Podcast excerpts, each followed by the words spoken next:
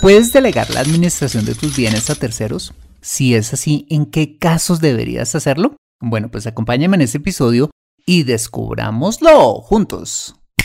Let's go.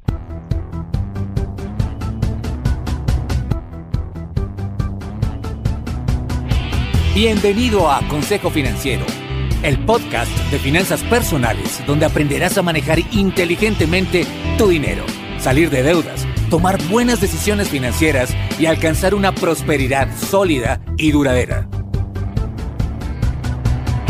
Consejo Financiero son finanzas personales prácticas para gente como tú que desean transformar su futuro financiero.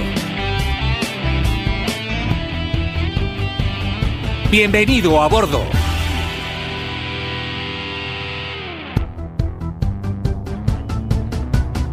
Hola, ¿qué tal? Yo soy Fernando Fernández y sí, esto es Consejo Financiero, tu podcast, tu programa de finanzas personales, donde aprenderás a manejar inteligentemente tu dinero, a salir de deudas, a tomar buenas decisiones financieras de consumo, ahorro e inversión y los principios para alcanzar una prosperidad sólida y duradera.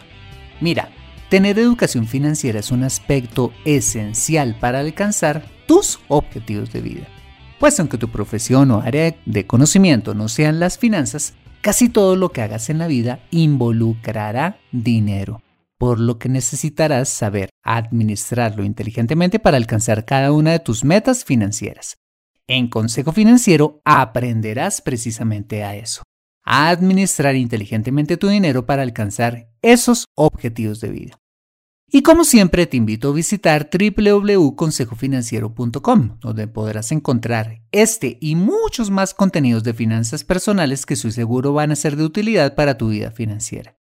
Asimismo, te recuerdo que puedes escuchar Consejo Financiero en Spotify, Apple Podcasts, SoundCloud, Spreaker o la plataforma de podcasting de tu preferencia y encontrarme en LinkedIn e Instagram. Bueno, muy bien, y sin más preámbulos, empecemos con el episodio de hoy. Bienvenidos a bordo. En ocasiones y dependiendo las circunstancias de tu vida, podrías llegar a necesitar la ayuda de terceros en la administración de tu patrimonio, ya sea porque quieres delegar parcial o totalmente la administración de los mismos y llevar de esa manera una pues una vida más tranquila, o porque quieres asegurarte que tu patrimonio siga estando bien administrado aun cuando ya no estés. Bueno, pues para ello están las sociedades fiduciarias, que son entidades de servicios financieros mm, vigiladas por los entes de control de tu país, especializadas en la administración de fondos de inversión colectiva, ser custodios de valores o administrar negocios fiduciarios. Bueno, pues he traído este tema al podcast porque a través de estas sociedades fiduciarias podrías delegar parcial o totalmente tu patrimonio y vivir de esta forma más tranquilo. ¿Me acompañas? Vale, para comenzar empecemos hablando de lo que es un negocio fiduciario.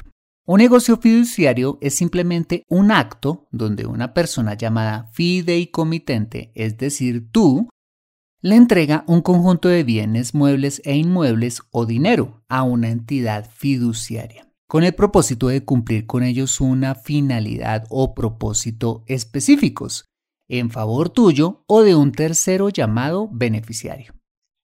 Un ejemplo de ello es el siguiente.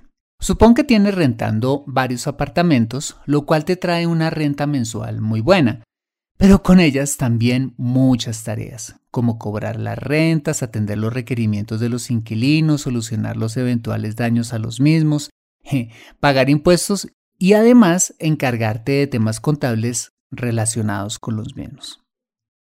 Entonces, ante semejante cantidad de cosas por hacer y el tiempo que tienes que invertir eh, en esto, decides más bien entregarle estos inmuebles a una entidad fiduciaria para que a partir de ahora y en tu nombre se encargue de todas estas tareas por ti. Y lo único que debas hacer solo sea recibir las rentas en tu cuenta bancaria cada mes. Esto es a lo que se le llama fiducia de administración, un servicio donde la fiduciaria se encarga de administrar por ti lo que sea que le entregues, siguiendo tus instrucciones al pie de la letra. Pero antes, acompáñame después de ese mensaje donde veremos en qué casos, ya en la vida práctica, podría serte útil la fiducia de administración. Regresamos en breve. Me siento atascada en mi vida financiera y no sé por dónde empezar. Quiero ahorrar para la universidad de mis hijos, pero no sé dónde hacerlo. Me gustaría invertir en fondos de inversión, pero no sé dónde ni cómo. Deseo tener un seguro de vida, pero no entiendo del tema. Quisiera planear mi jubilación, pero no tengo quien me asesore. Si vives en Colombia y este es tu caso, no te preocupes, ve a www.consejofinanciero.com slash asesoría guion al medio financiera y solicita la asesoría que requieres en forma personalizada. Consejo Financiero, mejor educación financiera, mejores decisiones. Regresamos a Consejo Financiero.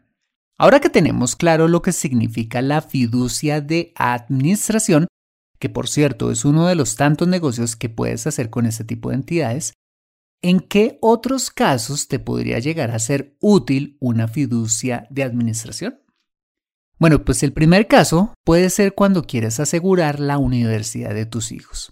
Cuando inviertes un capital o estás haciendo un ahorro mensual de largo plazo para que cuando ellos terminen la secundaria, ese capital que has ahorrado se use sí o sí para ese objetivo financiero y no para ningún otro entregando dicho capital a una sociedad fiduciaria que con tus instrucciones haga, por ejemplo, el pago de los semestres a nombre exclusivamente de la universidad donde estén estudiando tus hijos, cumplidos ciertos requisitos, como por ejemplo la presentación de la orden de pago de la universidad o un promedio de notas específico.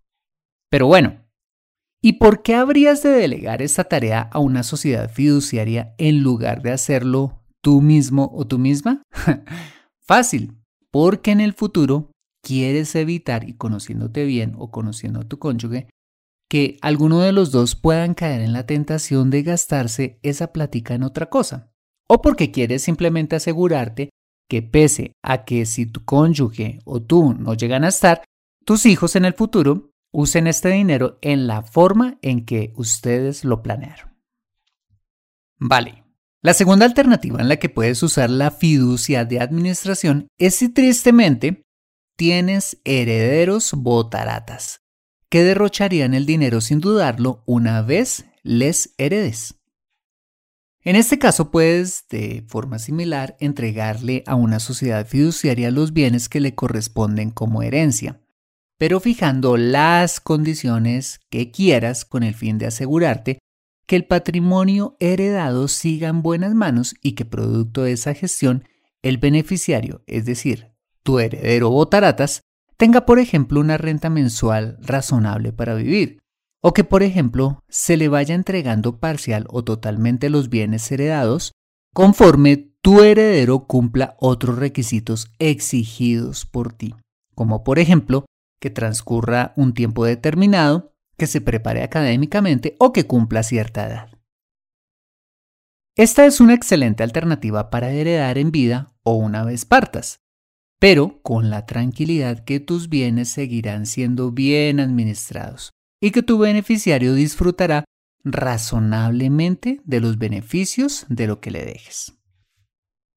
Vale, la tercera alternativa donde te puede ser sumamente útil la fiducia de administración es en tu etapa de retiro, etapa en la que ya quieres tomarte la vida pues de forma un poco más tranquila, ¿no?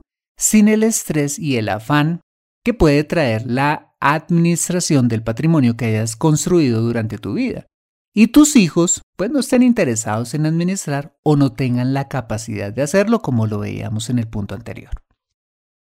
De igual manera, a los casos anteriores, puedes entregar los bienes no solo para que te los administren, sino para que sigas recibiendo las rentas de tu patrimonio y hagas también un buen plan de transferencia patrimonial a tus hijos, en vida o cuando partas, como lo acabamos de mencionar también, disminuyendo costos tributarios y legales en el proceso. No hay nada mejor que tener todo esto organizado y la fiducia de administración puede ser un gran instrumento para hacerlo. Bueno, muy bien, pues ese fue un brevísimo resumen de lo que es la fiducia de administración y cómo puede ayudarte en tus finanzas personales. En la vida no es sabio intentar gestionarlo todo. Si por ejemplo tenemos un negocio, pues nunca creceremos si somos nosotros mismos los que se ocupan de contestar el teléfono, de entregar los pedidos, de atender los clientes, de la parte contable, del aseo, de las ventas, de los tintos o de la parte financiera. No, un negocio crece porque creamos procesos que otras personas pueden hacer y las contratamos para que las hagan.